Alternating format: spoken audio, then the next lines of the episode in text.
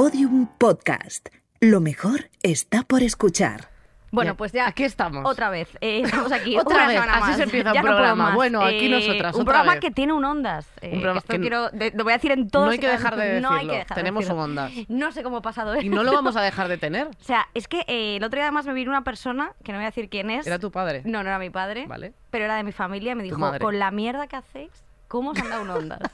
Bueno, sé que, tu, herma- Explicadme. sé que tu hermana Paula no era. Porque No. Paula es muy fan, Es muy por lo fan. menos mía. Sí, sí, a mí me mutea. Cada vez que voy a hablar, o sea, solo escucha las partes de la invitada y las partes tuyas. Pero no, bueno, pues hemos llegado hasta aquí. Y, eh, y aquí vamos a seguir. Caca pedo culo pis y nos han dado un ondas. Bueno. que Francino es guapísimo. No puedes, o sea, es un hombre guapísimo. bueno, da decir. igual. Es verdad, es un hombre guapísimo.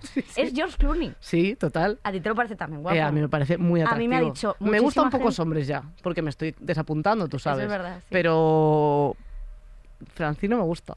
Sí, sí, sí. a mí sí. también. Y luego otra cosa que me gusta, que quiero recomendar, es que estoy Esta viendo... gente en la pecera está haciendo gestos de follar y así. Pero es que bueno, sois- por que están favor, haciendo así, sois ¿eh? personas muy Eso es una desagradables. ordinariez. Por favor, que hoy tenemos no además una invitada que, Además, respeto, que- por favor. Que tenemos una invitada que es una estrella. Entonces ahora mismo Pido por favor mal. profesionalidad, que ya estamos aquí delante de una mesa con bragas, entonces hay que levantar esto. ¿Qué querías contar, Victoria? Quería contar y dar una recomendación de una serie que me está gustando mucho, que es eh, la parte 2 de Euforia. Estoy alucinando, de verdad.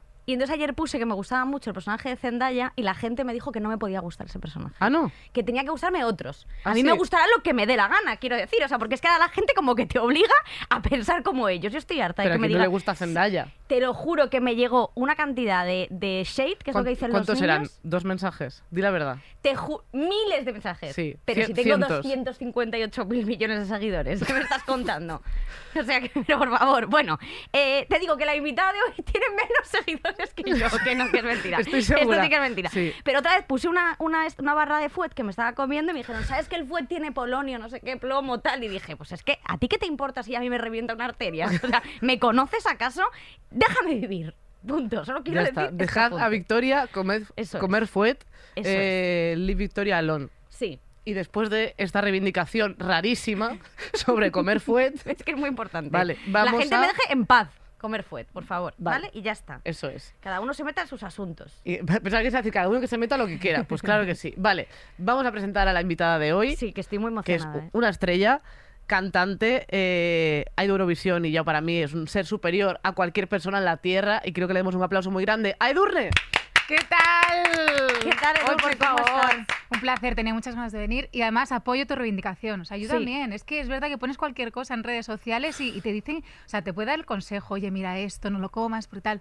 Pero es verdad que te, que te, te machacan. Pero déjame vivir, es que yo también lo digo, déjame vivir, por favor. Total. Y luego, eh, es que es horrible. Y luego, bueno, tú que eres madre, supongo que te pasará porque gente que, tra- que trabaja en redes que, que- o que está presente en redes, que es madre, sí que me lo ha dicho que cada vez que haces algo con tu hija, Bueno. con tu hijo, oye, no puedes No hagas eso. No hagas eso con tu. o sea, ¿esto Hay no que te tener pasa? como un cuidado extremo. Es verdad que yo no soy muy de, de mostrar muchas cosas de mi vida precisamente por eso, porque Claro. es que no me apetece estar escuchando que la gente me diga, ¿por qué haces esto? Hay que hacer lo otro. Hay que, o sea, déjame en paz, que es verdad, que yo hago mi vida como quiera, a lo mejor me equivoco, pero es lo que quiero hacer y como lo quiero hacer y que nadie tiene la verdad absoluta de nada, pero es verdad que, pero en todo, no solo siendo madre, o sea, el tema Con todo. Eurovisión. Bueno, bueno. mm, Habría gente que te explica cómo tienes que ir allí a hacer las o cosas. sea, yo, yo me levantaba con el pie derecho y me decían, ¿por qué te levantas con el pie derecho? Tienes que ser el izquierdo. O sea, Es tipo fuerte, así, de es verdad. fuerte. Fue una cosa... Pero es verdad que no se dan cuenta, o sea, el, el otro día me, me escribió una chica que luego estaba todo bien, pero subí una foto de mi perro, que es un bulldog francés, que es bizco, pero como en general casi todos Bueno, de la raza. Como casi toda la gente que te rodea, porque yo, tu perro, todo el mundo. No quería decirlo yo. Eh, yo, ya, yo ya no hago bromas de Victoria Vizca, pero mi perro es bizco y depende del momento de la pose, puede tener como un ojo recto y el otro blanco completamente de estar casi al revés. Entonces subí la foto y me escribe una persona, tu perro no ve bien. Y yo... ¿Qué me estás contando? O sea, yo pensando que me decía, asustaste, "Tu claro. o sea, mi- está ciego, mi perro está ciego. Digo, le habrá visto algo en el ojo y yo de repente me pongo blanca y yo estaba con, con Lara, con mi chica en casa, y me dice, ¿qué te pasa? Y yo, nada, nada, porque ella todavía es, o sea, ella como se lo cuente, eh, Claro, va con el perro todavía. al hospital, a llorar a la calle, a pedir ayuda a Dios, digo, me voy a callar. Y entonces le digo, ¿cómo está ciego? Yo empiezo a buscar perro ciego, bulldog francés, o sea, no tenía ni puta idea de qué hacer, entré en pánico buscando todo, la tía no me contestaba, no sé qué, me dijo, no, me refiero que, bueno, que, o sea, después de mucho rato, yo agobiada me dicen, no, que, que como tiene el, el ojo un poco desviado, que no verá con tanta profundidad las cosas. Madre Yo- mía. Hombre, ya, ya lo sé, ya sé que es bizco mi perro, lo he visto. En la mía a veces no, ya sé que tiene ángulos muertos, pero se ha apañado toda la vida. O sea, yo sé que a mi perro a veces, si le pillo depende del sitio, no me Claro, ve. No ve, claro. Pero que Y va por la no calle y esquiva todo, o sea, decir... Casi todo. Es un perro funcional 100%, pero no está ciego. Pero claro, me dio un sustito. Digo, por favor, pensemos lo que decimos a la gente en redes, que casi me da un... Casi, vamos, Y luego lo de buscar en redes, o sea, en plan en, en Ah, internet, buscas cualquier. No, no, buscar cualquier cosa, en plan, Ah, mi bueno. perro le pasa tal. Y bueno, Sí, ahí sí. aparece. Yo decía, ya está, se muere. Se muere. Total. Todo lo que te pasa, te- se muere. todo se muere. Pero yo entonces- incluso es horrible. conmigo, porque yo soy súper hipocondríaca y a lo mejor cualquier cosa que me pase, me duele la espalda, no sé qué me duele la espalda, y sale la palabra siempre cáncer. Cáncer, muerte. Vas a morir. Esto es una cosa que siempre pasa, ¿verdad? ¿Es Sí, así? sí, por cierto, tu perro está por mí, que siempre que voy, eh, no sé si te acuerdas. Está por- Eh, sí, sí, no, no, que no, yo lo dije con Me encanta ese concepto con- que es como muy. Ostras, hacía muchísimo tiempo que no escuchaba. Sí, pero está con por un mí. perro... Que te juro que está por mí. que tu perro está por mí. Pero tía, tú le has visto cómo se pone que le Yo he que- subido un vídeo, que viniste a mi casa a trabajar, subí un vídeo de Duende mi perro intentando eh, acercarse a ti y tú diciéndole, es que te detesto, te odio, eh, diciéndole así al perro, que la gente Ay. ha dicho, esta persona no tiene corazón. Y yo metiendo mierda, no tiene, no tiene, A mí claro solo que me no". gustan los gatos. A mí los No, pero en realidad lo quieres muchísimo, que luego le hacías una caricia. Hombre. Pero es que Una caricia. Claro, que al perro le olías, pues no sé, a lo mejor olías a, a fuet y tu perro se acercaba. A mejillones en escabeche que me encantan. Oye, eh, vamos- Eh, es verdad que me encantan. El otro Y día mi chupé perro, una ¿qué lata re- y me corté una lengua.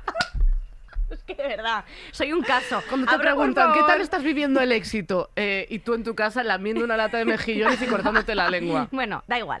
El caso que vamos a hablar No, de... yo pondría la cabecera. Ponemos la cabecera Sí, sí, sí, y empezamos esta fiesta. Venga, sí, Venga, genial, genial. vamos. Dale, Marisa.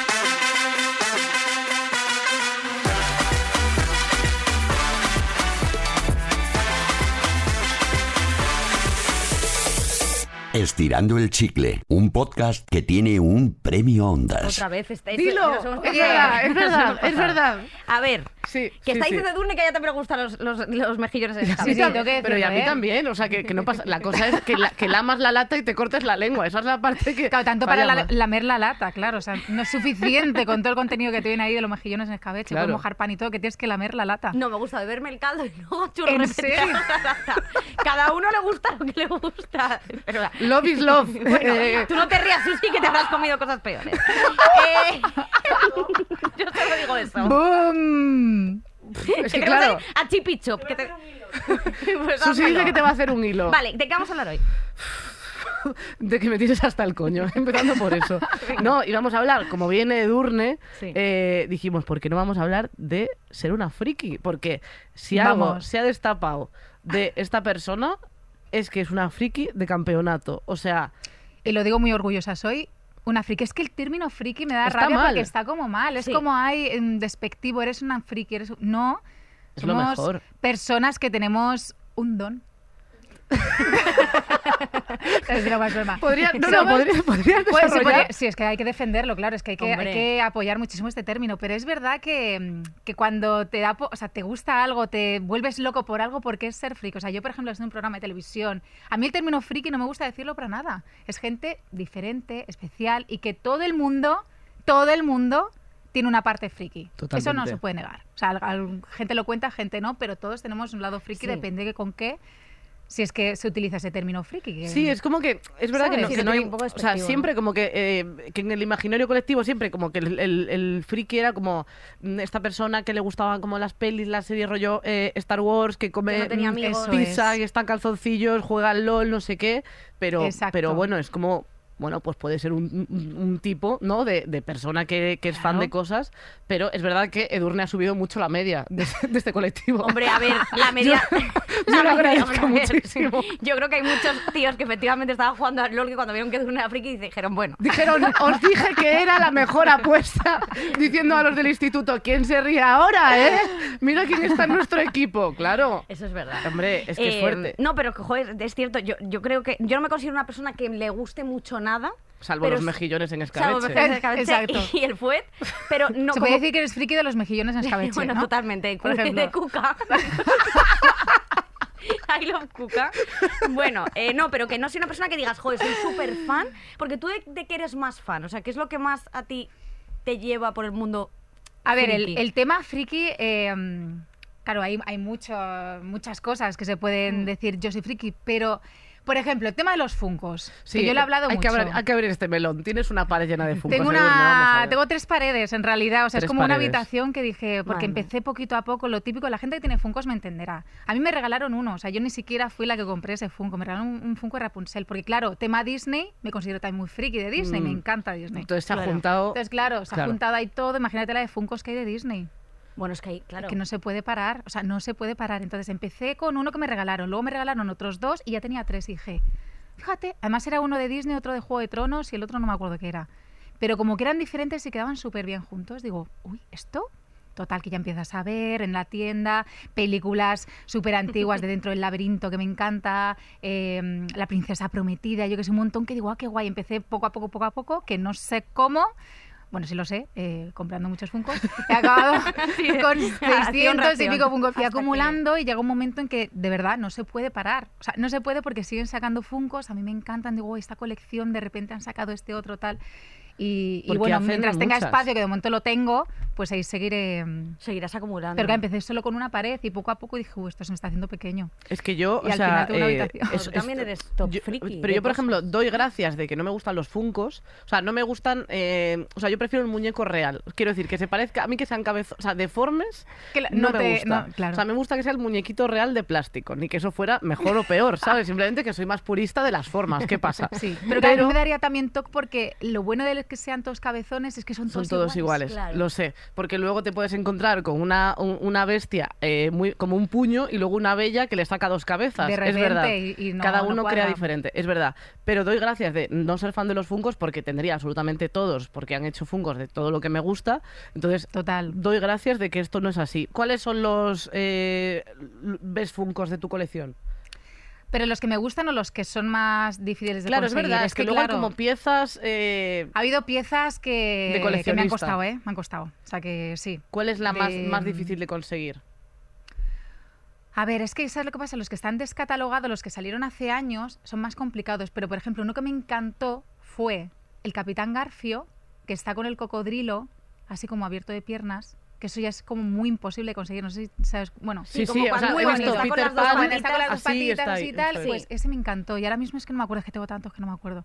Pero ese me costó mucho conseguirlo y cuando lo conseguí, Porque ahí te flipa mucho Disney. me ¿Y encanta. cuál es tu peli favorita que digas, joder, es que esta de Disney? Pues esta también es la pregunta del millón. A mí Rapunzel me encanta, pero muchísimo. Pero claro, luego las últimas, por ejemplo, eh, Up me encanta, eh, Buscando a Nemo me encanta. Es que eso hay muchas, más de las últimas que de las antiguas. Las antiguas, Ah, sí. La Bella y la Bestia me gusta mucho Sí, también. a mí también. Pero Las creo que las, las más modernas son más actuales, las antiguas son un poquito... Pues Mm, tiene un poquito machismo y todo esto, Sí. claro, que lo ves un poco la princesa, siempre busca el príncipe y tal.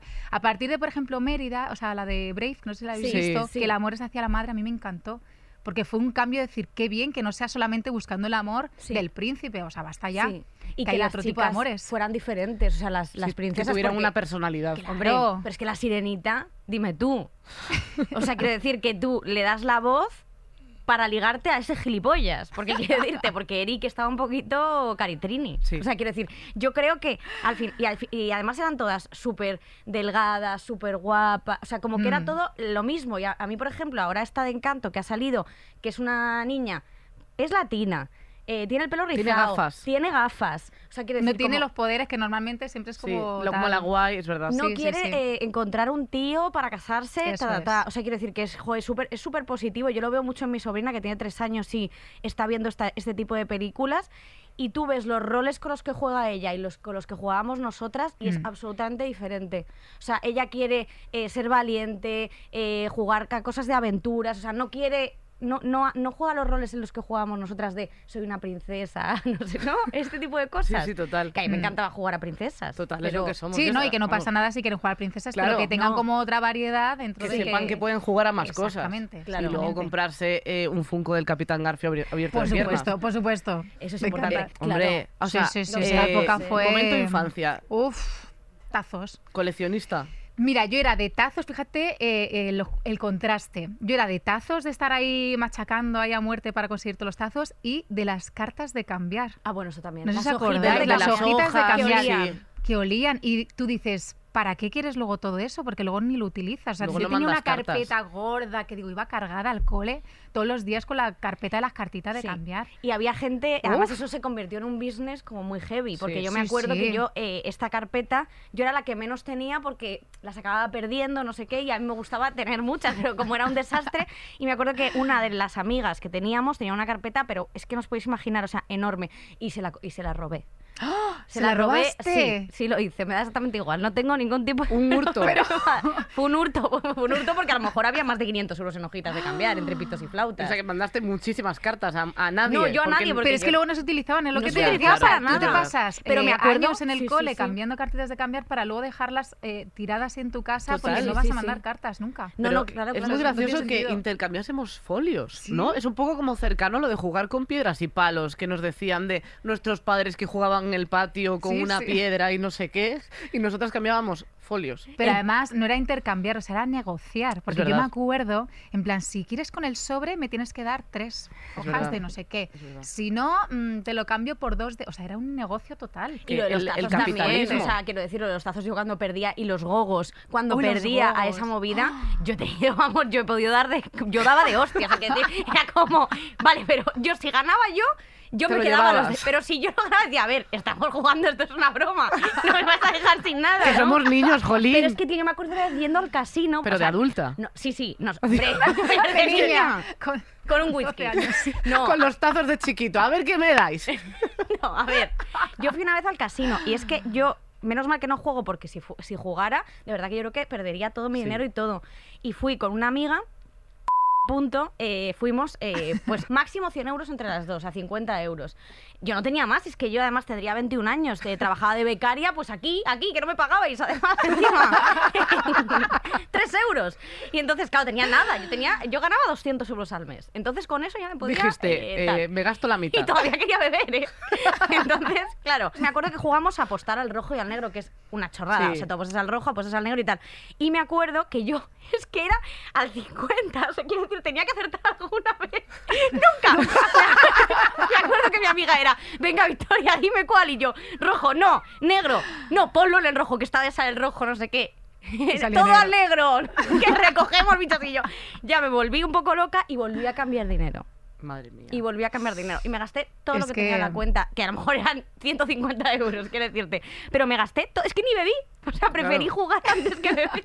Y tú un vasito de agua y una pajita. Y seguías. Me Ostras, es volví que ese es el peligro de lo del casino. Es que yo, a ver, Nunca aparte de, hablando de, de ser friki, yo los juegos de mesa me encantan. Ya, es O que eso también. Es que, ese es, otro- es que hay tantos temas, de verdad, Sí. dentro de mí, que tampoco he hablado solo los funcos, pero es que hay muchos. Pero los juegos de mesa y, y el casino, yo he ido muy poco, pero las veces que he ido me pasa igual. Y vas como al blanco, o sea, al, al rojo y al negro, y no puedes parar, pero hay que parar. Hay que parar. Hay que parar, tienes que tener a alguien, o sea, yo soy de las de parar, ¿eh? yo es verdad que me controlo bastante, digo, Hombre. si no ha pasado, pues... Pero, Ya. pero Esos lo de los juegos de no se mesa... compran solos. Hombre, efectivamente, hay que, hay que sacarle rentabilidad. Pero sí que hay un punto en el jugar y en el apostar que piensas que hay un momento en el que te puede cambiar la vida, ¿sabes? Esto no sé, creo que Adri Romeo tenía. Adri Romeo puede Adri- ser, tiene, habla, habla- un cómico que es muy guay, eh, que le un mandamos un, bloque beso muy guay aquí. sobre esto. Eh, lo que pasa que es catalán, eso no me gusta tanto, que no, que es broma, que me encanta Cataluña. Te va a venir con su tote bag y te va a dar una hostia en la cara. Sí, oye, los catalanes que vais con tote bag, es Que en verdad. realidad los catalanes que son eh, Adri. Romeo, Charlie Pesan y, tres kilos. y dos personas que más hemos conocido. O sea, hay más catalanes en el mundo, pero Llevan solo pesas conocemos en la estos. tote bag por si no se les lleva el viento. Eh, a los dos, que son Un besito muy grande, Vale, un beso. Pero es verdad que, eh, que no me acuerdo qué estaba contando. A ver. Que Adri Romeo tiene un Eso. bloque sobre. Es que cuando tú estás y, y dice muy de forma muy inteligente que cuando tú, eh, o sea, que es el único vicio en el que puede salir bien. O sea, quiero decir, la, La única enfermedad que puede salir bien. Ese ese es el chiste. Que Vale. es muy bueno. Bueno, eso es. Entonces, Está y es fatal, cierto. pero es muy bueno. Y es cierto, quiero decir, o sea, tú cuando estás, quiero decir, tú si te metes en las drogas sabes que bien no vas a salir. A lo- Saldrás, pero a lo mejor sin uno, dos o tres o cuatro dientes. Pero, por ejemplo, si te metes en el apostar, tía. Este es que programa puede es rarísimo, Pero que puede escucha, ocurrir. pero Sí. sí. puede ocurrir. Y Sí. aparte, ¿sabes qué es lo peor? Que ocurra. Porque cuando ocurre dices, "Oh, si me ha pasado, me va a volver a pasar. Eso Si es. ahí es Eso es. peor. O sea, Mucho peor. Depende de cómo lo mires, si, si sabes parar, fenomenal, pero la gente cuando más gana, que dices, ay, Sí, he sí, ganado sí. más, no sé qué, más, Más pierde, apuesta, porque sí. más apuesta y, y pierdes más. A mí me pasó, con me pasó con una quiniela que hacerte 11, que es el, el máximo para... O sea, para que empezar a ganar algo hay que acertar 10. Hacerte 11. Me llevé como eh, 3 euros y medio. Acertando Eh, y- 11. y, eh, supe parar, ¿eh? Pero escúchame, ¿cómo vas a ganar solo eso acertando 11? Sí, sí. No entiendo, Está muy, muy mal valorado eso. Pues, pues era que Solo todo el tres mundo... euros y pues, medio. Eran 2002, no sé si estaba más claro todo entonces, pero vamos, yo me acuerdo que fue así o mi abuelo me engañó y ahora mismo, o sea, a ver, se ha muerto, pero nunca me contó nada de esos dineros. Y me dijo, cariño, herencias". Te ha tocado 3 euros. solo. Tres euros y yo, "Ué". de hecho creo que casi eran pesetas de entonces, pero mm, yo supe parar ahí, así Sí. que este es un mensaje para todos los niños del mundo. Aunque, ¿Os gusta aunque os mucho, llegue mucho dinero de golpe, no pasa nada. Os- o sea, esto del dinero a mí me interesa como, como friquismo. Yo soy muy friki del, del dinero. O sea, me gusta mucho. Entonces, quiero decir, me gusta, sin más. Puedes desarrollar, porque no creo que nadie te lleve la contraria con esto. ¿A ti te gusta lo- el dinero, Edurne? O sea, dices, bueno, este- el dinero, me- cuando estás en plan ganando dinero de, joder, es que soy la leche, me estoy haciendo aquí mi imperio. Yo me siento genial. Cuando gano dinero, aunque sean ver, 3 eh, euros. todo el mundo, yo creo, exacto lo que Sí. dice ella. o sea, No creo que, no, no creo que haya entre- nadie que gane dinero y diga, joder, vaya mierda, tío, estoy ganando dinero, ¿sabes? Es que no quiero ganar más, basta ya. Yo creo que no, o sea, todo el mundo, evidentemente, si encima estás, mm, tienes un buen día y haces, pues eso, comprar la lotería de Navidad y dices, me ha tocado 100 euros, dices, joder, pues qué guay. Yo creo que sí, pero tampoco soy tanto de pensar en dinero, o sea, de negocios y cosas de esas, al final. Sí, que tú no eres muy de business. Mm, No, no te digo a lo mejor en un futuro, pero ahora de momento la verdad es que no. Sí. Soy más de disfrutar el dinero, pues es otras cosas. Es decir, ¿me puedo comprar un Funko de 100 euros? Pues venga, me lo compro. Es que Claro, me, ¿sabes? me Oye, esas y, y con el tema del. Bueno, porque tú estás en un programa en el que pasan. No voy a decir frikis, por supuesto que no, porque No. es gente. Pues bueno. Bueno, pues- gente que puede diferente, cantar y gente que a lo mejor se pone pinzas en los huevos eh, y es capaz de aguantarlo. ¿Esto cómo lo, vive- Exactamente. cómo lo vives?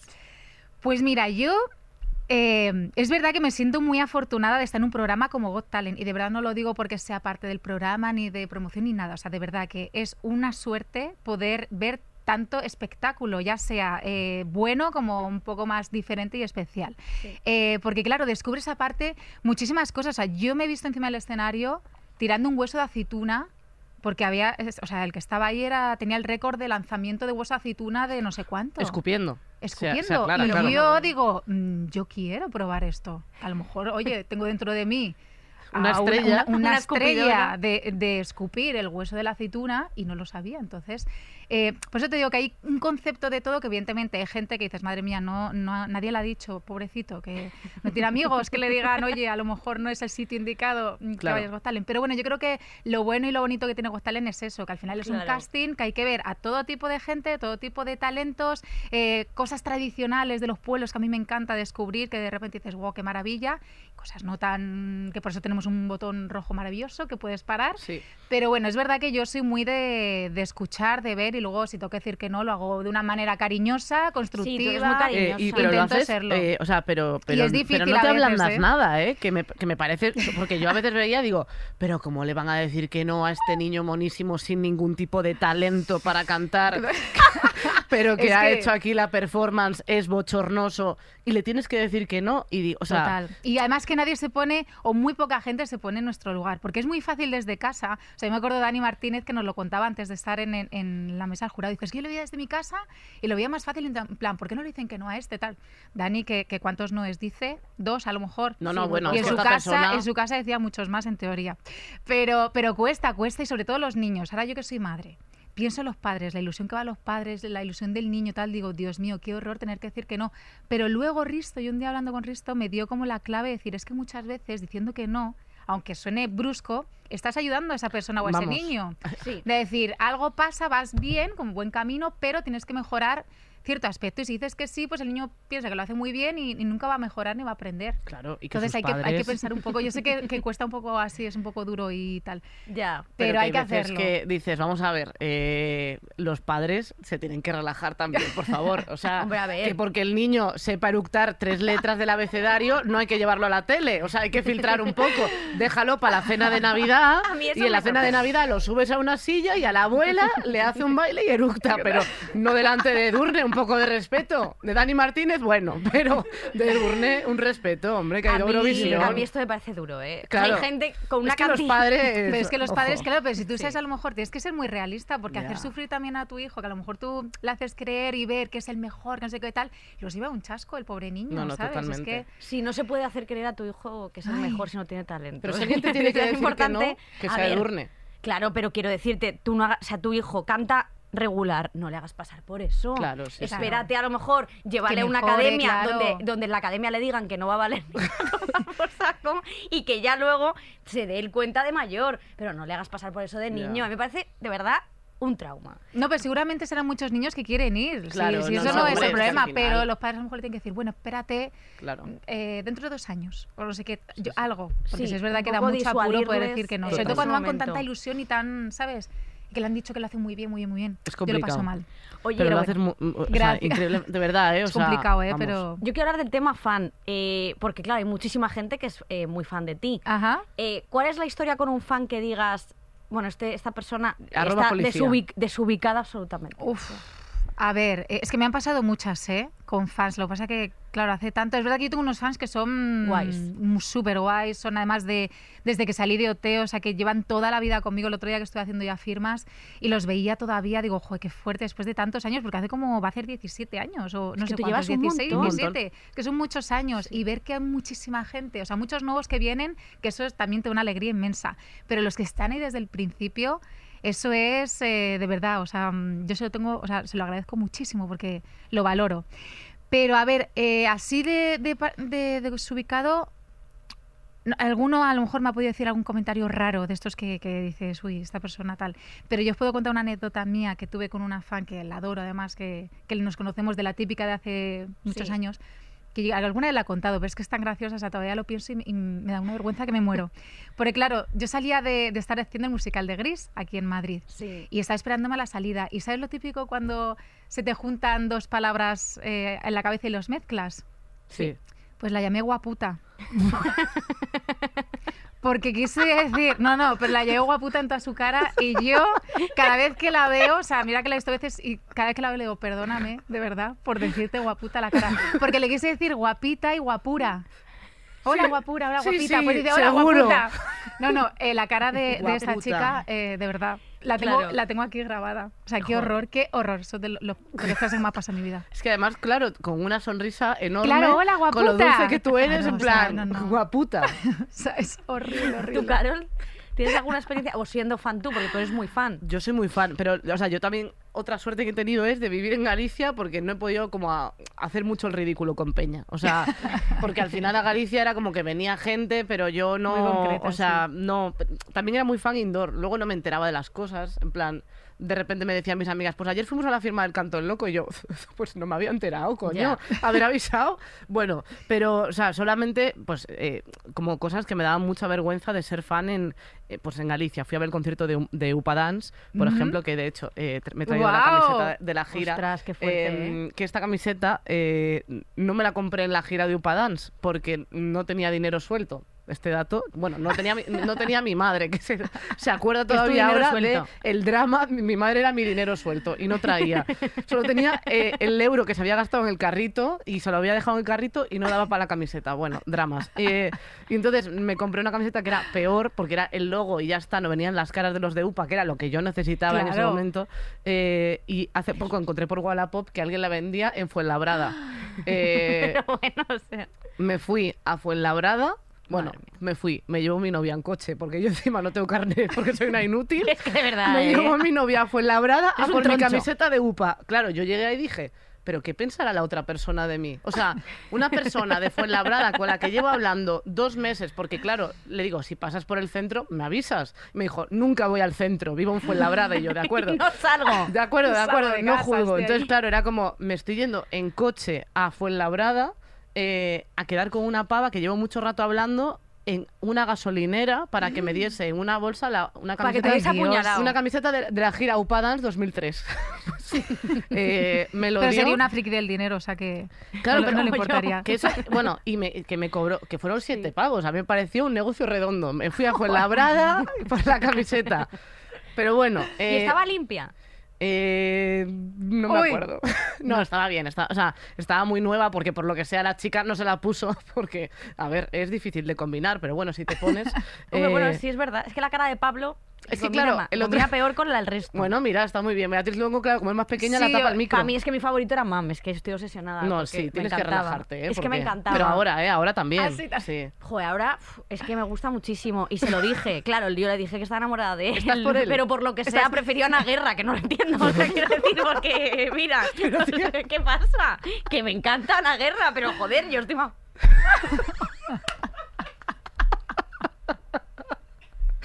Lo siento muchísimo. Lo siento. Yo quería contar que a mí me encantaba Alex Ubago. Y yo tuve una historia con Alex Ubago de niña. ¿En serio? Fuimos a un concierto con Cuenta, los 40 cuenta. principales eh, y entonces había que conseguir la entrada por un sorteo de tal. La conseguimos. Con mi amiga, punto, también, que ya no es mi amiga porque menuda guarra. Continúa, Pero eso ya es. Y el caso que circule, circule. fuimos a ver a Alex Ubago y luego había como tipo que te podía firmar el disco. Ah. Y entonces me acuerdo que yo estaba tan nerviosa, vi- fuimos a, vimos el concierto, yo todas llorando, no sé qué, o sea, porque claro, era súper emocionante. Y entonces cuando fuimos a que nos firmara el disco, yo le di el disco y me dijo, y me dijo, ¿para quién lo quieres? De momento- Y le dije, como, no sé por qué, en vez de decir mi nombre, me inventé otro. Y le dije, y le dije, para Carlota. Porque me, porque me ¿Pero qué parecía. Porque, claro, yo con 12 años pensaba que si me llamaba Carlota, por supuesto que querría ligar conmigo. Porque me parecía un nombre mejor. Entonces, claro, tengo un disco de Alex Ubago, el de ¿Qué pides tú? Claro, que el- pone el para mejor. Carlota, con mucho cariño, Alex. ¿Y quién es esa guarda Carlota? si no soy. Y yo, ¿por qué no le dije? Me puse tan nerviosa para Carlota. Y él, ¿quién es Carlota? Madre mía. Ostras. Te lo juro. A mí me Sí, hace sí, gracia, sí. hablando de las firmas, es verdad que pasan muchas cosas. A mí me hace gracia cuando Sí. digo, ¿para qué lo firmo? Y dice, para mí.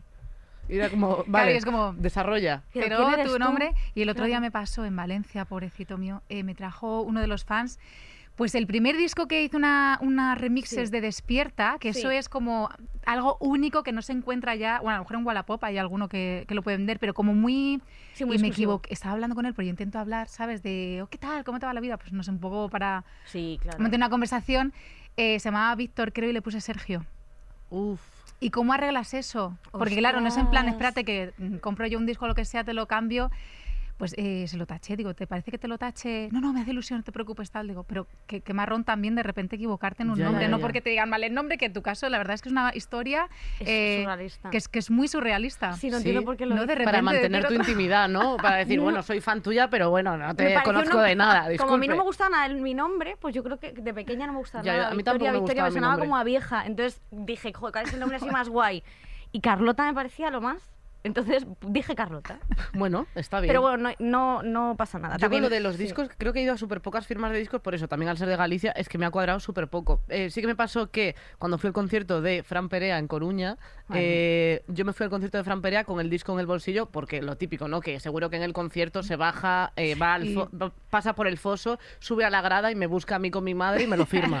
Entonces, yo me fui... Por cierto, siempre con tu madre, que estaría tu madre de ir a estos Claro. conciertos hasta el Pepe. Ya, lo siento muchísimo. Luego ya tuve amigas y fui, pero fue mi madre Sí. mientras. Y entonces me fui para allá con mi bolso de puca y, y- y el CD dentro metido. Y al día siguiente nos íbamos a Barcelona de viaje, mi madre y yo. Y yo, como pasó de todo, me llevé el bolso tal cual y no me acordaba de que tenía el CD de Fran Perea. Y en el aeropuerto de camino a Barcelona me encuentro a Fran Perea. Ostras, ¿qué dices? Que el aeropuerto de Coruña, quien haya estado, hay cuatro puertas y te llaman por tu nombre si ven que no llegas, porque no hay tanta gente. Entonces yo estaba allí viéndolo, lo típico esto de que, que están como periódicos y, o sea, como vendiendo revistas y no sé qué por la cristalera y lo estaba viendo que estaba ahí con Verónica Sánchez en ese momento, claro, yo de los serranos, yo estaba ya que me daba algo. Ostras. Pero claro, como yo soy muy tímida, pues simplemente me quedé con el CD así, pero lejos, o sea, 5 metros, 6 de distancia así, mirando, diciendo, bueno, pues, pues, pues me quedo con esto y lo voy a grabar aquí en mi mente. Y de repente sale un señor con, con sombrero de, cow- de cowboy y se me acerca y me dice, que no era Fran Perea, ¿eh? O sea, Vale, vale, vale. Sí, porque yo me estaba imaginando a Fran No. Perea con el gorro de Era cowboy. Coyote Dax, ¿te imaginas? No, era- era otra persona, no sé. Y Un- entonces, un- un fulano. Un, fulano. Y me dice, ¿quieres que te lo firme Fran? Y yo, sí. Y entonces se lo llevó como a Fran Perea. También te digo, estaba solo yo, ¿eh? Podía haber venido Fran, no pasa nada. Y ahora me llevo bien con Fran Perea, pero este recadito. Bueno, eh, entonces me lo firmó para Carolina, muchos besos, tal, y, y me lo dio de vuelta. Y luego fuimos el mismo avión y todo. Y yo ya Wow. cuando pasé, que él estaba en primeras filas, que no es de famoso, eh, eh, a lo mejor en fila 2, y yo ahí, como nada, o sea, mirándolo fijamente, ya está. O sea, realmente nunca llegué a tocarlo, Nada, ni un. No, ni dos besos ni nada. ni nada. Claro, una foto de aquella no, ten- o sea, no teníamos cámara Pero ni no le dijiste que, que eras la, la del disco, que le había firmado nada. Eh, claro, yo Estabas me, bloqueada. me quedé completamente tiesa. O sea, Es todas te mis, quedas- intera- te quedas mis flipando. interacciones con gente que admiro siempre ha sido así. Con Ángel Martín, cuando lo conocí con 14 años, me quedé delante de él así, callada, cinco minutos de reloj. Pues o sea, y él ya se reía y me vacilaba, pero yo no podía ni hablar. Sí, Pues sí. eso, es con- ahí se da buena impresión. Bastante Em, bochorno, sí. Llamó a la policía después. ¿A ti no te ha pasado, Edurne, que llevas muchísimo tiempo en la música, que has conocido a alguien del que, del que, o de la que eres, de la que eres súper fan y te has quedado como pillada? Mira, yo es verdad que sí he conocido muchísima gente, eh, pero uno de, la- de los momentos que yo más valoro y que más me impactaron. O sea, yo de pequeña era muy fan de los Backstreet Boys, Ostras, claro. Me quiere sonar. Es ¿vale? que- Tenía mis pósters en, en la habitación y todo. Y yo. mm, No sé por qué le- yo hablaba a los pósters. Imagino, no sé, no sé si esto es normal, Eh, mejor es un poco este- tal. esta y yo les damos Pero besos. sí, yo le hablaba y, le- y los decía, "Con- algún día nos conoceremos, tal cual, lo típico de niña, ¿sabes? Un poco, ahora lo pienso y digo, Y "Madre además mía". en castellano, que no te Sí, iban a sí, entender. claro, efectivamente, como si ellos eh, me entendieran.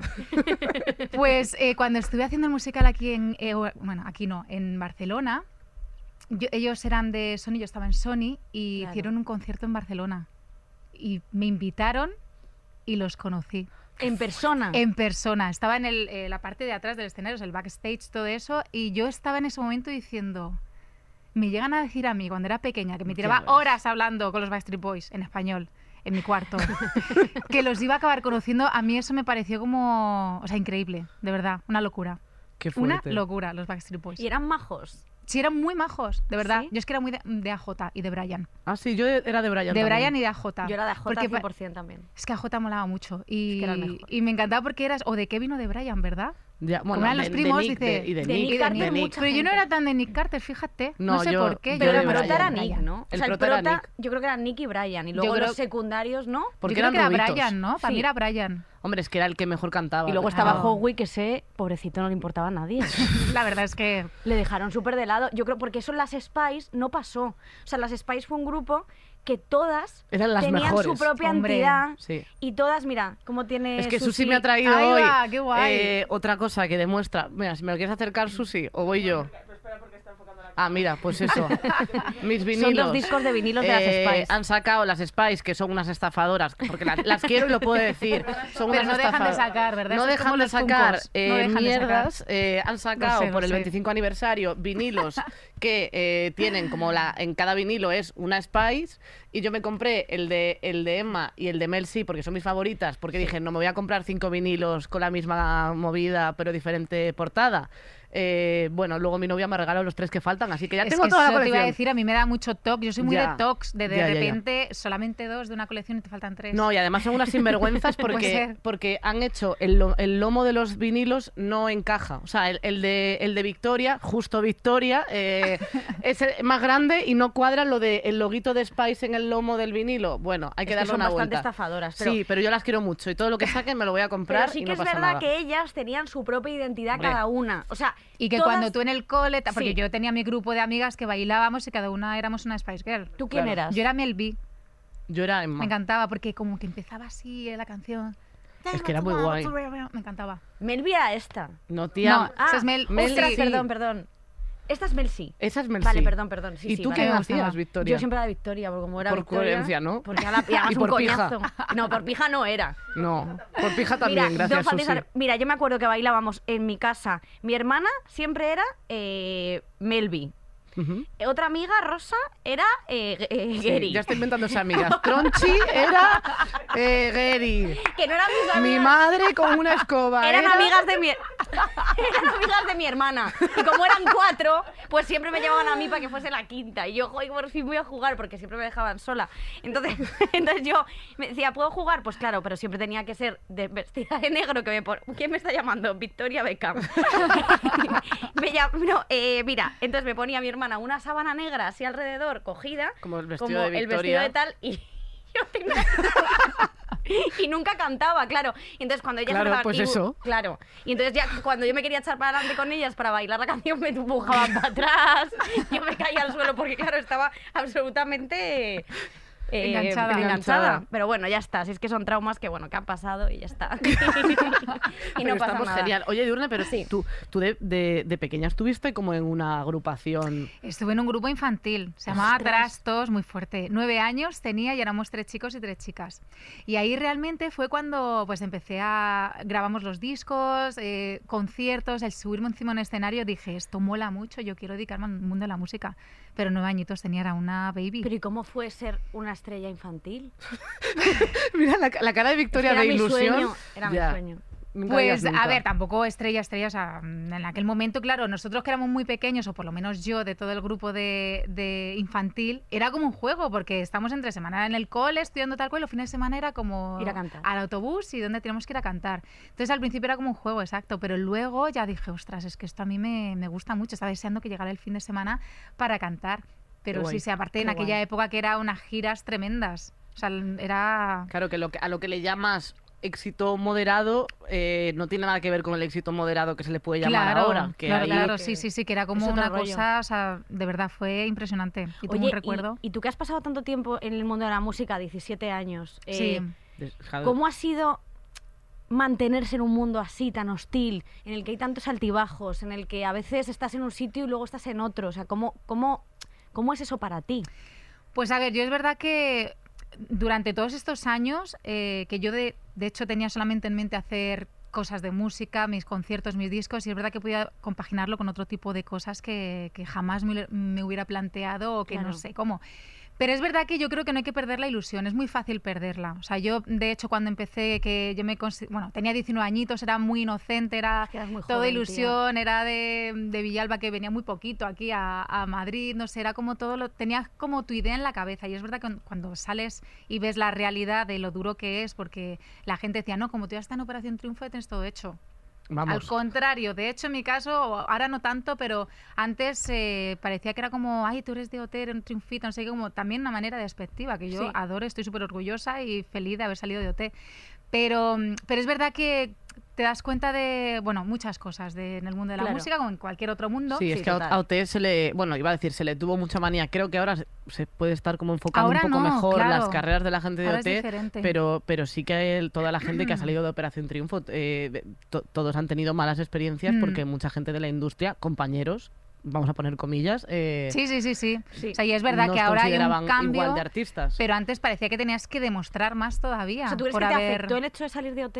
A mí en concreto no, es verdad que yo, por eso os decía que yo tenía una carrera maravillosa, eh, he trabajado muchísimo, también he tenido pues a lo mejor la suerte de que una discográfica se fijara en mí, me fichara y demás. Pero sí es verdad que, que se han vivido casos de, pues eso, que tampoco voy a entrar, pero que Claro. parece no, que ella, no, la de OT no, la Claro. triunfita no. ¿Sabes? Sí, como Que- más despectivo, más... Sí, que antes se veía como más así, que Hmm. ya te digo que en mi caso he hecho muchas cosas y aunque ya he recibido algún comentario así, he tenido suerte y he seguido trabajando y haciendo otras cosas y aparte con el tiempo demostrando también, que parece que tienes que estar como todo el rato demostrando, demostrando al principio, ¿no? Que sales de la academia. Sí. Luego al final he hecho un montón de cosas que, que de verdad que estoy súper feliz, que he aprendido mucho, me han curtido como artista No, y, claro. y demás, pero sí es verdad que antes había como una cosa con lo de OT. Ahora no tanto, ¿eh? ahora yo creo que ha cambiado la cosa, Sí, pero antes más. era... mm, Sí, pero, Pero, sí, pero sí que cambió como todo de golpe, ¿no? Cuando de repente veían que... O sea, simplemente es como de te dan una exposición, pero luego la tienes que saber gestionar. Y no hay más que ver como cuando la gente sale de Operación Triunfo, no todo es que no hay hueco No, para todo eh, el mundo. Por el Claro. camino Eh, cae muchísima claro, gente, totalmente. porque al final eh, la audiencia también decide, eh, hay que no hay gente- tanta gente para hay todo. gente, y también hay gente mucho más curranta que otra Claro, o que, o que sabe o que sabe tal porque joder tú te has currado muchísimo es que tú no has parado de trabajar Yo trabajo muchísimo, la verdad que sí. Y, ¿Y preparándome muchísimo. O sea, Claro. yo antes, previo de estar en OT, yo desde pequeña he dado clases de canto, de solfeo, de baile. Después salí de OT, seguí dando clases Estuviste de en canto. Ana y los siete, hiciste- Estuve en Ana y los siete. Madre mía, Pero en Ana y los Yo no siete sabía lo de que también. Hizo un estuviste- papel en Ana y los siete. Yo solo ¿Un sé lo, lo importante. ostras eh Sí, sí, sí. Eh, bueno, fueron como 10 capítulos, yo creo, o un cameo pequeñito, pero ahí estuve con Ana Obregón, que no coincidí con ella, son los pasillos, y fue súper maja, tengo que decirlo, o sea, muy maja. Pero tuve ahí un papel, sí, es que a raíz de lo del grupo infantil, que fue a través de una agencia de publicidad, pues hacía también como casting para, para series y demás, ahí me cogieron, sí, sí. Es que, Qué eh, documentada estás, ¿eh? Totalmente. Yo, es verdad que me sé como las cosas importantes, como por ejemplo, que es mi pregunta más importante que quiero hacer. Vamos a ver, has hecho la sintonía de Yo soy Bea. Sí. ¿Cómo has conseguido seguir con tu carrera sabiendo que lo mejor que podías hacer ya lo has hecho? Ya, es verdad, es complicado, ¿eh? fue un reto porque digo, ¿qué hago? Mm, ¿Lo dejo ya todo? ¿O intento seguir, aunque no voy a llegar nunca a ese nivel de, Claro. de yo sí vea, pero bueno, por lo menos conformarme con Sí. estar ahí. pasos. No Hombre, mal. Pues mira, lo de Yo Soy Bea, o sea, fue de verdad una revolución. Yo no me lo esperaba para nada. O sea, yo estaba grabando, de hecho, creo que un disco y me dijeron, eh, nos ha llegado la propuesta para hacer una, la sintonía de Yo Soy Bea. Digo, perfecto, no sabía la serie, la verdad, yo no la conocía. Pero fue tan boom. Además, una canción que no, no era muy mi estilo. En realidad, pues No. estás como medio rapeando y al principio, pobre muchacha, cuando. O sea, Sí, una sí, cosa muy sí. rara. Pero digo, bueno, lo voy a hacer. O sea, para mí era Siento súper- cosas, ¿eh? sí. Este- este- este muchacha segundo- Cuando llega a la oficina. Sí, sí. Tal. Total, yo empecé a cantar en los conciertos, pero de verdad no era una canción que, o sea, a mí me encanta, pero digo, bueno, no, no tiene mucho que ver, pero bueno, voy a, voy a cantarla porque sé que a la gente le gusta. Y lo canté durante dos años y ya digo, al tercero que ya era otra cosa, otro disco, tal, digo, diferente. Eh, la gente me lo pedía en los conciertos. La gente coreaba, Pero ay, que- pobre niña que se ha ido. Sí, no, me cantaban, te lo juro. Fue increíble, Ostras. increíble. O sea, una canción que ha sido, o sea, que me siento súper feliz porque te juro, de verdad que no me esperaba ese. Hombre, es que fue una revolución. decir, fue una revolución. Hombre, y Fue Amores tremendo. Dormidos en el SingStar, bueno, que de hecho el otro día que estuve con Francesco Bueno. en el karaoke... Yo he visto eh, esas imágenes y, bueno, eso y no me parece falta. fatal, me parece fatal que no me invitéis a mí a, a cantar allí. Yo es que no quiero invitar a cantantes porque vino Carlos Marco y era como de, y ahora voy a cantarte eh, una de Coldplay. Canta, Chenoa, una buena, hombre. Pero que a mí me encantan mierdas. todas esas, es que yo soy más de eso. Ah, vale, pues entonces quitamos a Carlos Venga, y te y me invitamos a, a mí, ti. me Oye, para pues la próxima. importante, ¿eh? Totalmente, a mí Carlos que le den por culo, vamos. Da igual. que Carlos Estania ya será. Siempre se lo decimos, que eso Sí, es broma, sí, ¿eh? O sea, sí, que sí. no es nada contra Total. Carlos. Luego que, dices- además, si tuviese un problema, me da igual, lo digo. ya está bien de buenísimos. Estoy hasta las narices de quedar con todo el mundo bien. Nunca quedas con nadie bien, ¿eh? Que solamente quiero decir eso. Puede que sea Carlos Marco la, la única persona que le caes bien. Pues yo le digo, pues yo me cae fatal. ¿Te imaginas, pobrecito, si le, si le Un besito a? Carlos Marco. Besitos, eh, sí, sí, que le queremos. Eso, eh, De verdad. después de, de lo de Yo Soy Bea, que todo fue para abajo, como ya hemos comentado, fuiste a Eurovisión. Sí, Tú eres muy de ir a cosas como que la gente tiene opiniones muy diversas sobre eso, porque ya OT es como que la gente tiene prejuicios. Eurovisión, algunos prejuicios. sí, Y muy difícil también luego continuar con tu carrera. También. Sí, eh, a ver, es verdad que yo cuando... A mí siempre me ha gustado Eurovisión, pero no estaba tan metida dentro de, de, De ese mundo. Eurofans y que tampoco quiero generalizar, que quede claro, porque yo muchas veces hablo de las críticas tal y cual, pero que no todos los Eurofans son así. Lo que pasa es que hay un grupo- Vivimos todo con mucha pasión. Eh, pido perdón en nombre del colectivo, pero sé que hay veces que le damos mucha Sí, importancia pero que no sois todos, cosas. ¿sabes? No, que hay- no. generalizamos, pero no sois todos los Eurofans. Yo adoro los Eurofans, pero es verdad que hay alguno que a lo mejor, pues, eh, porque se lo toma muy en serio, Claro. que hay que tomárselo en serio, pero me refiero que, que- parece Sí, que, que como que no estamos trabajando ni personal. lo estamos haciendo lo mejor que podemos o lo intentamos, ¿no? Pero es lo que os comentaba al principio. Al final, Eurovisión para mí ha sido eh, como un máster eh, respecto a las críticas. Porque yo antes era pues a lo mejor como lo normal, todo el mundo ves una crítica mala y decías, "Jo, te afecta. Tienes 100.000 buenas y la mala dices, qué rabia que haya esta mala. Pero cuando me di cuenta que daba igual lo que yo hiciera, porque siempre va a haber gente que le va a gustar y gente que no. Digo, si yo elijo entre blanco y negro, pues si elijo blanco, todos los de negro dirán, ¿por qué no has elegido? Si eliges negro, los de blanco, ¿por qué no has elegido blanco? Entonces, al final es que tú estés tranquila con lo que estás haciendo, feliz, que puede gustar o no gustar, que a lo mejor estás equivocada, da igual, pero lo vas a defender a muerte y es lo que tú quieres hacer.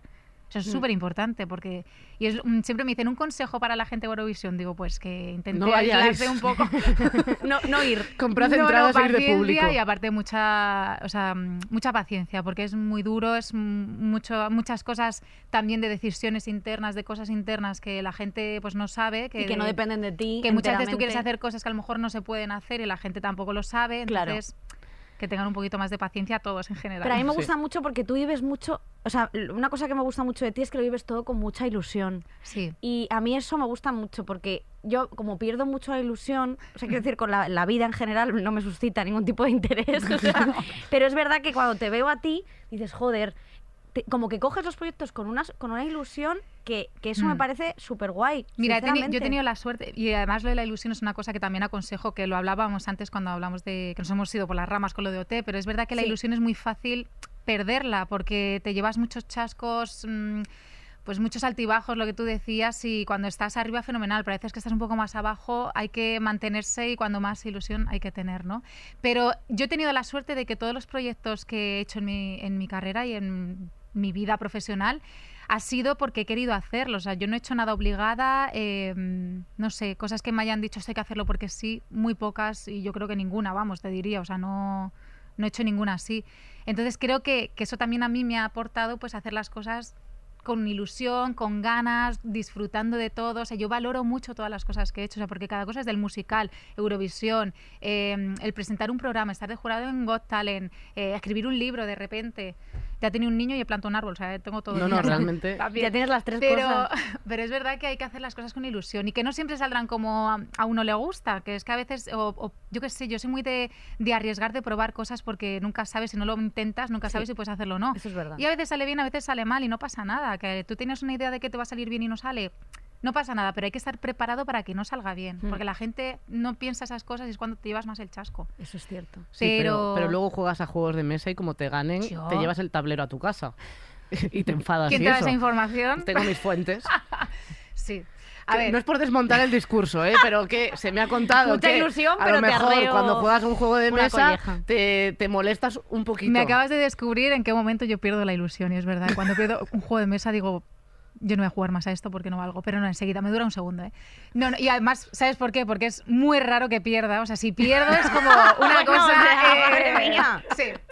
Tengo que reconocer, o sea, soy muy buena jugadora, juego muy bien. eh, y claro, por eso cuando pierdo me frustro y digo, ¿por qué no lo he hecho bien esto? ¿Por qué no he pensado bien tal?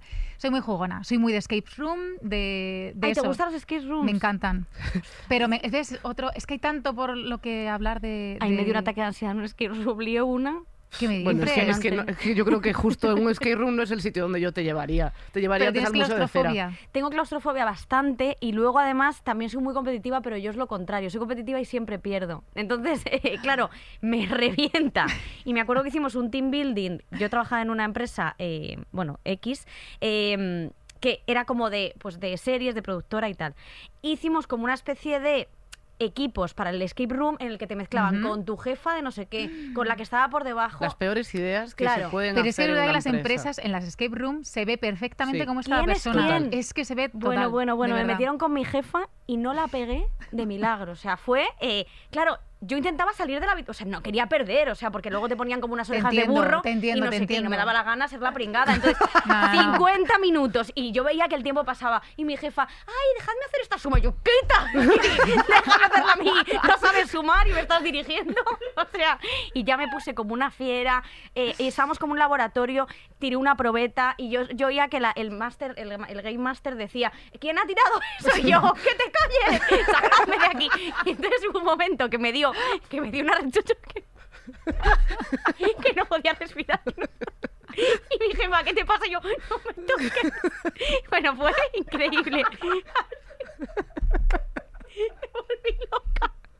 Pero loca, ¿eh? Había uno además que era buenísimo porque era contable el tío y estaba intentando hacer una suma y yo, hijo de puta, no sabes, sumar y a qué te dedicas. No sé qué, no sé cuántos, en plan como súper agresiva. Pero, pero saca lo peor de ti, o sea, me dando cuenta porque... Al final salimos en el último minuto y por la puerta, que vamos, que me tuvieron que recoger en carretilla. No te Guau. puedes imaginar la que lié. Tú eres buena en esto. A ver, a mí... ¿A yo, cuántos si- has sido, Edurne? Pues mira, mm, creo que llevo ahora mismo la cuenta de 150. ¿Qué? Guau. No es verdad, no es verdad.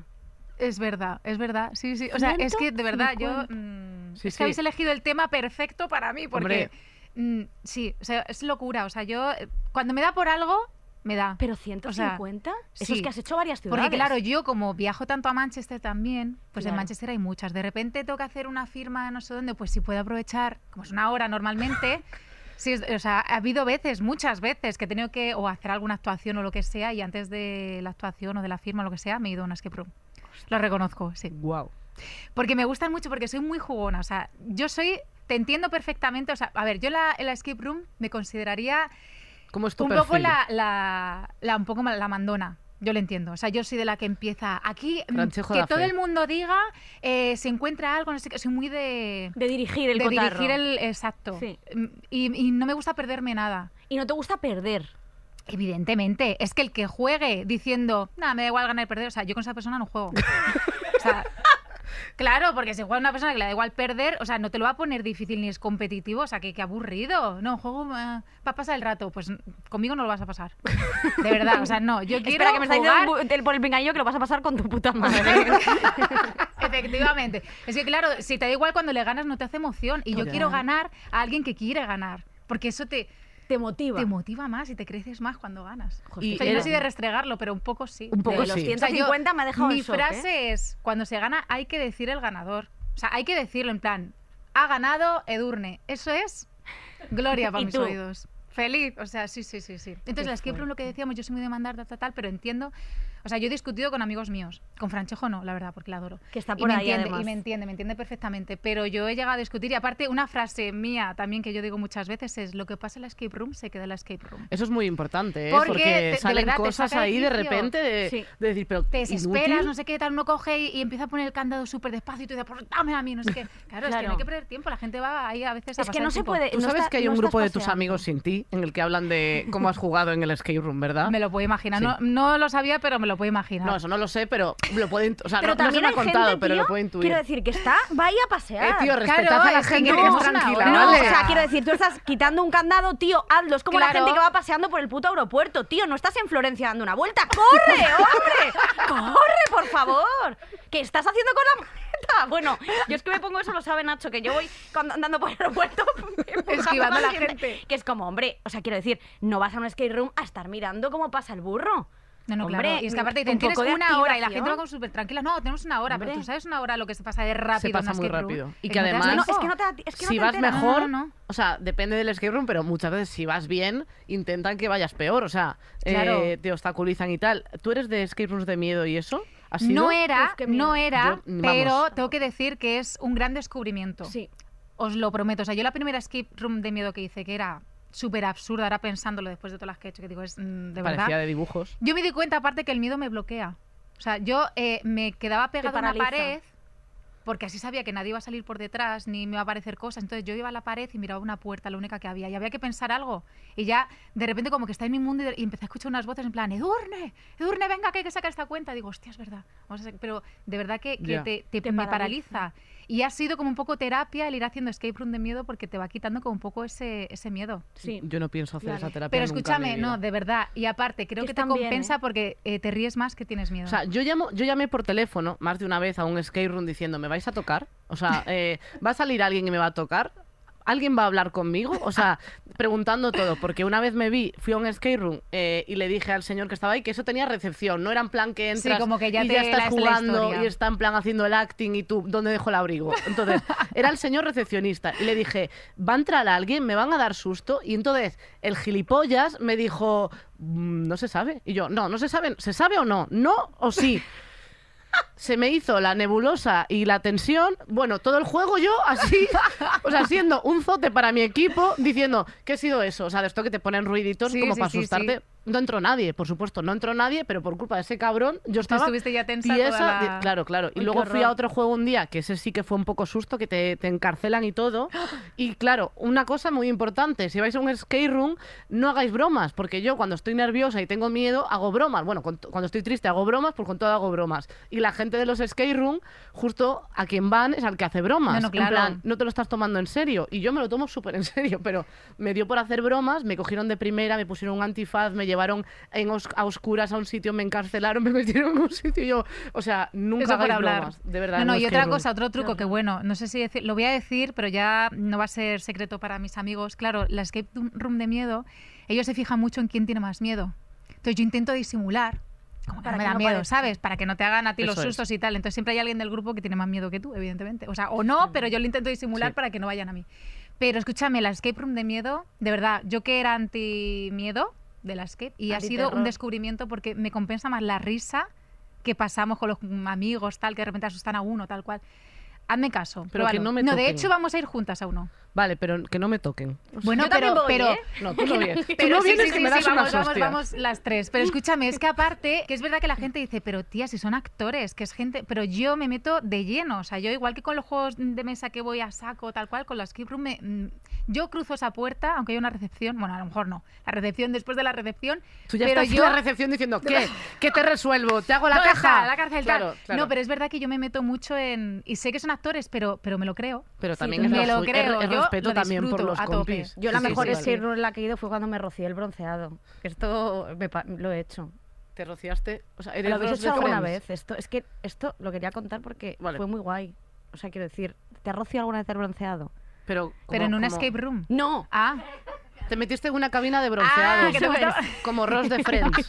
digo, ostras, que escape room es esa que te, bron- te broncean y todo. Edurne o sea, ya yo jodida, en plan, eh, ¿por qué Digo, no lo ¿qué es conozco? Es que de Digo, ¿por qué verdad, te lo juro, os, os- no os recomiendo que vayáis a ese tipo de escape room, porque yo fui a un sitio de Rivas, me convencieron al final en un solmanía que me tenía que rociar el bronceado y salí como si tuviese una enfermedad en el hígado. O sea, de verdad, lo juro. No rociéis el bronceado. Ay. Luego me tuve que lavar bien, que salía unos chorreones de... Pero eso era porque no te lavabas de antes. No, ¿eh? estaba, tía, que estaba naranja. Parecía Trump. No, bueno, esta es la esta es que room os la recomiendo, Vale. pero las otras sí, la de miedo vamos a ir. Y ahora Sí, tenemos sí. una colaboradora. Correcto. Eh, una persona increíble, una cómica espectacular y la persona con la chaqueta más bonita del Mm. mundo mundial. ¡Lala Chus! ¿Qué hacéis, frikis? Me encanta. Ay, que- que me encantas, ¿eh? Ay, Eh, te sigo mucho en TikTok, cosas es así. verdad. Yo flipo. Espérate, Es que lo estoy aquí como mi madre. Ay, qué guay, tía. Yo fui a- he ido solo a un escape room. Arriba, por cierto. dime Es tú. que en Rivas hay muchos que Y muy buenas. Sí. Y era de ¿eh? miedo, era el de. Estaba basada en el resplandor.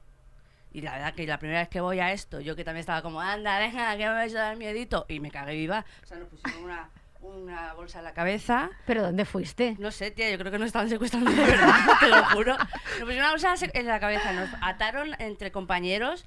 Bueno, fue una cosa terrorífica. Tu padre Yo pagó el un rescate también. después. Yo estaba detrás, en plan, tocando así la pared un Sí. poco, pero no hice ni, ni el huevo. Yo Ni el estaba huevo. como, venga, quiero que me saquen ya de aquí porque me pone nerviosísima. Y también soy muy competitiva y como a ti, siempre fatal. Nunca gano. Es que es Tuve horrible. una tarde entera a unos amigos, que ya no somos amigos, porque encima yo me enfado con ellos, tipo, sois unos mierdas, jugando a culo. eh, con la baraja de cartas. Sí. el Sí. juego de culo. eso, no me Sí, El acuerdo. de, sí, vi- como el de presidente, vicepresidente. Sí. Claro, porque siempre perdía, hasta que no ganase yo, nadie se iba a mover de, ese, de esa...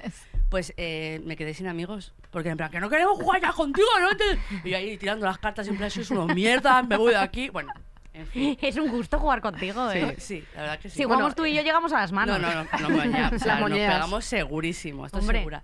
Vale, también otra cosa, coleccionista. O sea, mi hermana tenía una carpeta repleta de cartitas de cambiar que eran divinas. Bueno. ¿Ves? No me dejaba tocarla porque yo siempre tenía la mano llena de nocilla o de paté. y ella me dijo, mi hermana, Te falté la piara. de la manera dijo, no toques mis cartitas de cambiar o te reviento la cabeza. Entonces yo me fui a los cromos o los tazos y como yo soy de Fuenlabrada y en Fuenlabrada somos un poco gentuzas, también aprendí la técnica de el palo. O sea, no tenéis como eh, muchos tazos en la mano así y pegabas un manotazo y que Sí. lo que te cae se Claro, y lo que, llevaba. lo verdad, que se es daba la verdad. vuelta, ¿no? Sí. Sí. pero bueno, eso también era robar prácticamente. Era ¡palo! Y te ibas corriendo con la... bueno, me iba Con las manos oliendo a risqueto. y es que iba con portatazos. sea, sí, iba- el portatazos. Claro, es que por- bueno, es que claro. Claro, es iba con que- el portatazo, iba así como Portatazos una, en Fuenlabrada. como una sheriff, iba Tú con estás mi... viva Claro, porque eran los tubitos así. Eso ¿no? es, ibas tal cual. Eso era tío. como una sheriff Y tenía una amiga, bueno, una amiga, no, una vecina, que era típica también que tenía de todo, ¿no? O sea, tenía eh, Polly Pocket de estas 100.000, todo, todo muchísimo. Y yo, a mí regalaron una cosa y era como... yo me iba a su casa a hacerme la amiga y buenos vestidos de Barbie me he llevado yo, la verdad que...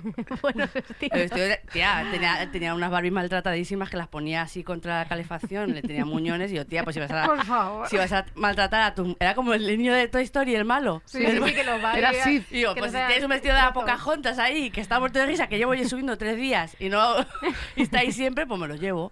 Hombre, a mí me parece absolutamente lícito. ¿Y Y vosotras, puede robar las cartitas, claro. y Claro. Vosotras con vuestras amigas no os cortáis el pelo y guardáis los mechones? ¿Esto no lo hacíais? Esto es como que os- Eh, como guardar pelo humano. Vi que estaba yendo Tía, muy bien. Pelo humano, No, tía, pero, no. pero ¿cuántos, de, de cuántos humanos tenías pelo? En ¿Me tu has De casa. todas, todas las ¿Me amigas has cortado teníamos... pelo a mí? No. Todas las amigas teníamos. De momento. Tío, de esto que hacías como así te cortabas un poco y lo No, ponías en una gomita de colores eso. y lo metías en un plástico. Tía, eso es un amarre de toda la vida, o el vudú o algo así. No sé, bueno. Eso yo que me dio de pequeña era lo de la, la trenza que te hacías y luego te cortaban un trocito, ponían bolas y luego tu trozo de pelo. Y eso luego lo sí. guarda- eso las, luego lo con las guardabas. gomas de los globos que te hacías las trenzas. ¿Eso no lo hacíais vosotras? Sí, yo Joder, eso sí, tío. eso sí también. ¿Y eso lo guardabas luego o te lo quedabas? Que yo no guardaba pelo. Pero tía, te- tú- bueno, yo no puedo hablar, ¿eh? Que yo tengo en mi casa un baúl con un trozo de ramo de mi gato. Bueno, ¿Un trozo de qué? nada, otro día lo contamos. Bueno. Está muerto, ¿eh? Tranquilo, no. Bueno, yo era muy fan de Harry Potter. La primera, la primera cosa Sí. que sentí que yo era fan del mundo mundial era de Harry Potter. O sea, obligué a mis padres. Bueno, mi madre se enfadaba muchísimo. No entendía que había una colección de libros. Creía que todos los libros de Harry Potter eran lo mismo. De, ¡Mamá, que saca el cáliz de fuego! ¡Otra vez de mierda eso! Yo no quiero... Yo era como, pero mamá, que, es que la historia continúa, ¿no entiendes? No entendía. Pero, ¿y este es más gordo? ¿Por qué? ¿Que hay más No dibujos? entendía. Tal era mi obsesión que me acuerdo que sacaron en, en un periódico, no sé cuál era el típico periódico que había que había que coleccionar cupones. fascículos, ahí sí. Era como de cupón. Tenías que pagar unos cupones y te regalaban la Nimbus 2000. ¿La escoba? Bueno, entonces, claro, la escoba. La escoba La voladora. escoba, eso es. Entonces yo estaba en plan, eh, mi padre estaba hasta el moño, papá, comprar el periódico hoy y hoy.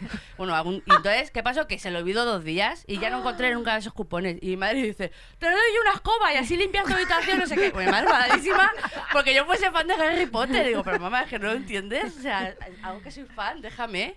Pero te quedaste sin la escoba. Claro que me la quedé sin Joder, ella. tía. Te la voy a regalar, es la Ay, encuentro. tía, Sí, por favor, yo la tengo ahí en casa divina, al lado de la aspiradora esa que también... La Dyson. Esa. La Dyson y la no te tires por Nimbus. la ventana que no vuela, ¿eh? Segura, ¿eh? Bueno, ojo, ¿eh?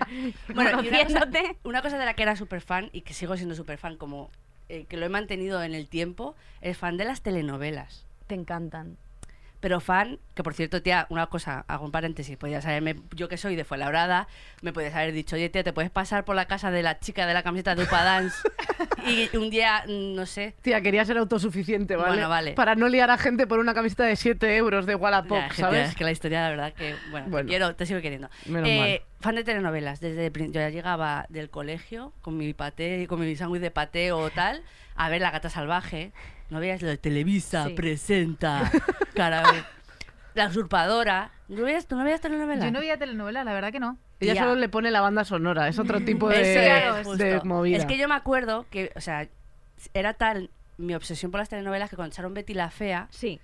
em, la precuela, la original de Bea, eh, el día del, del atentado contra las Torres Gemelas, el 11S, Me me, importó una pedazo de mierda porque ese día no echaron Betty la Fea.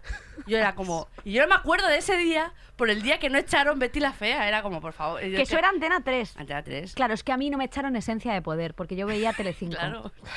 Y a mí me poder. también. O sea, si hubiese Si Twitter, tengo que vivir así. Me encantaban esas intros. Yo me Sí. sabía todas las intros del mundo. si hubiese Twitter habríais sido de esas que ponían, joder, ¿y por qué no echan mujeres y hombres? ¿Quién se ha muerto? Literal, tal cual. Eso es así. Bueno, y me he enganchado hace poco una telenovela que la recomiendo muchísimo, que creo que es el, el mayor contenido de calidad que he visto en mi vida, que es La Reina de Flow. Sí. Tienes Bueno. que verla. Esa es la he visto, sí, pero- Netflix, ¿no? Una batalla de cantantes de reggaetón que se odian y se aman. Mm. Eh, no hay nada, o sea, no hay ni una cosa suelta ahí que puedas decir. Es mejor que Succession. Hombre, tía, por favor. Total. O sea, sin duda. Y estoy muy emocionada porque el 14 de febrero Sí. Es San Valentín. no. A partir de ahora va a ser el día que estrena la segunda temporada de Pasión de Gavilanes. Es verdad, es verdad. Es verdad que vuelve. Una Pero cosa fuerte. Pasión de absoluta- Gavilanes no tiene... Pero...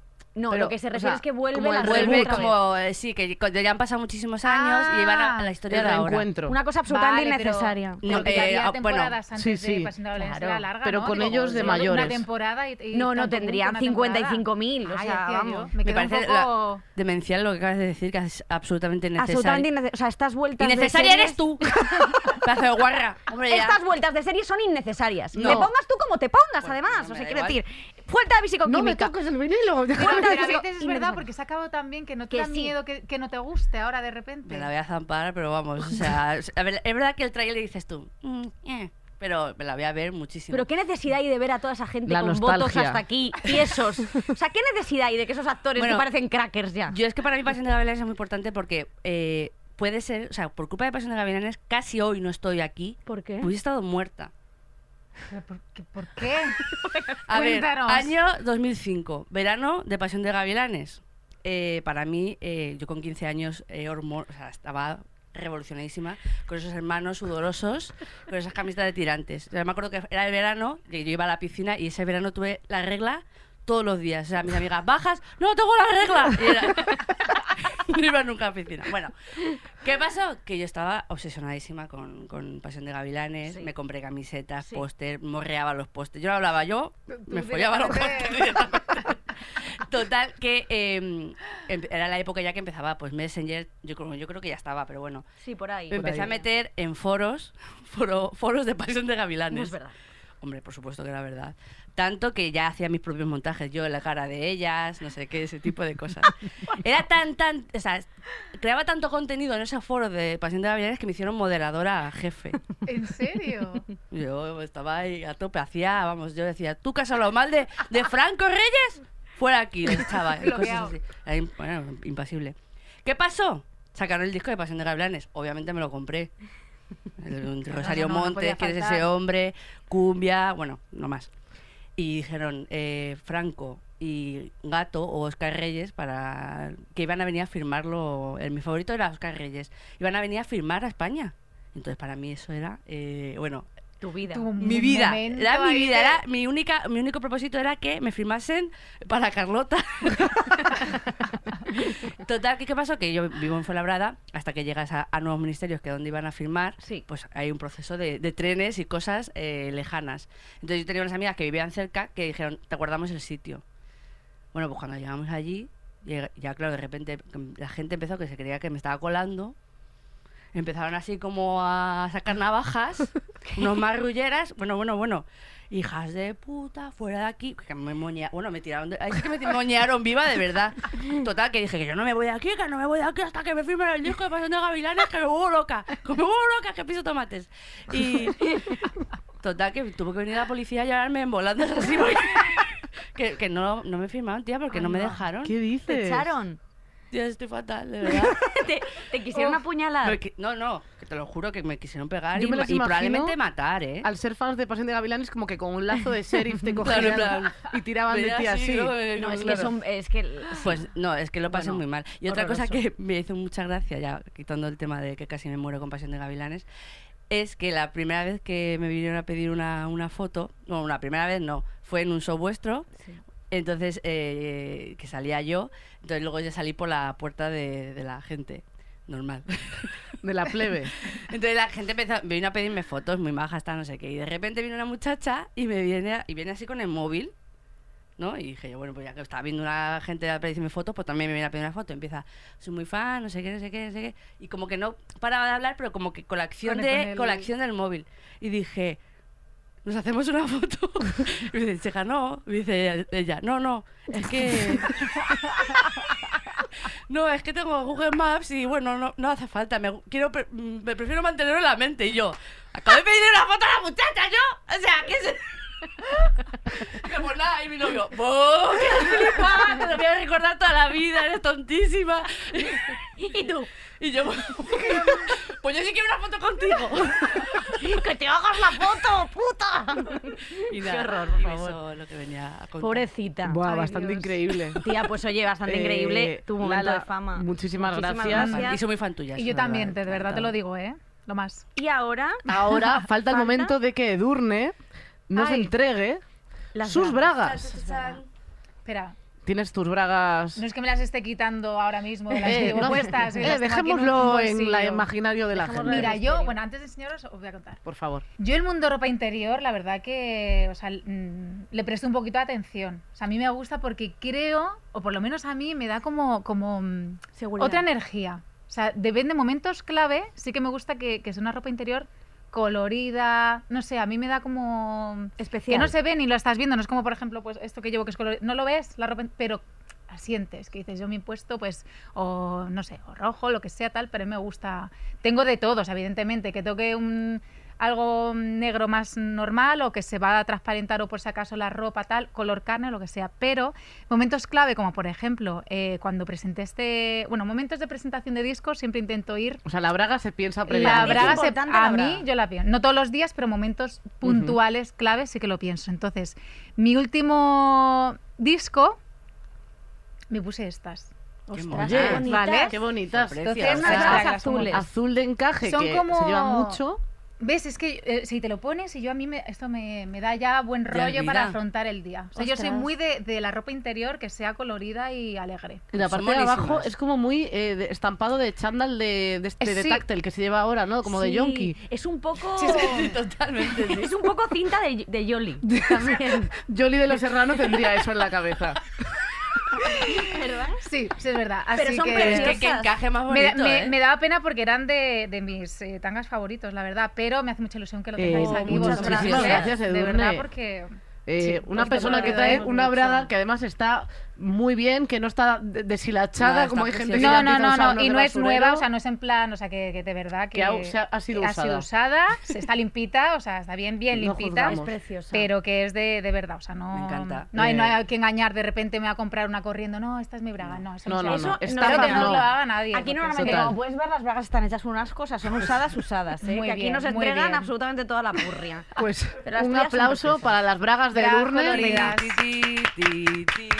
Puedes posarlas en, en el tendal. Donde quieras. Sí. Ahí, por ejemplo. El tenderete. Bueno, Ahí si está. no, eso se Está perfecto. Divino. Perfecto. Un toque de color. Un poquito de color ahí. Y ¿Ves? ahora- además cuadra perfecto. No, no, Sí, es que perfecto. Poquito Y ahora color. llega la canción. Y ahora la Eh, canción, siempre ahora al cantamos final una, cantamos. Bueno, canto yo una canción fatal, pero eh, hoy he decidido coger la canción que, porque Lala y Carol querían que la pusiera, que es la de, evidentemente, Te falta veneno. ¡Hombre! ¡Vamos allá! ¿Vale? Y es el Venga. estribillo. Estoy Una. cumpliendo Pero tienes sueños. que hacerla tú, ¿no? O sea, no, no, cantamos todas Ah, como vale. si fuera un karaoke. Claro, tú hay que darlo todo. Eso es. Bueno, ¿eh? A ver si me acuerdo yo de la letra. Me va a Una. quedar fatal. Es que, pero Dos. ¿por dónde va? Estribillo. Ah, Pero ya, sí. Sí, Abocado. Voy a ponerlo para atrás. ya Sí. sabes. danos tiempo para... Ya no se puede ir por el mundo derrochando el amor. En esta vida hay que saber capear. A ti te falta veneno y te sobra corazón. Muchísimas gracias. De la. Muchísimas gracias por escucharnos. Os queremos. Os queremos muchísimo. Hasta la semana que viene. Gracias, Edurne. Gracias, Podium Podcast. Gracias, soy Bea.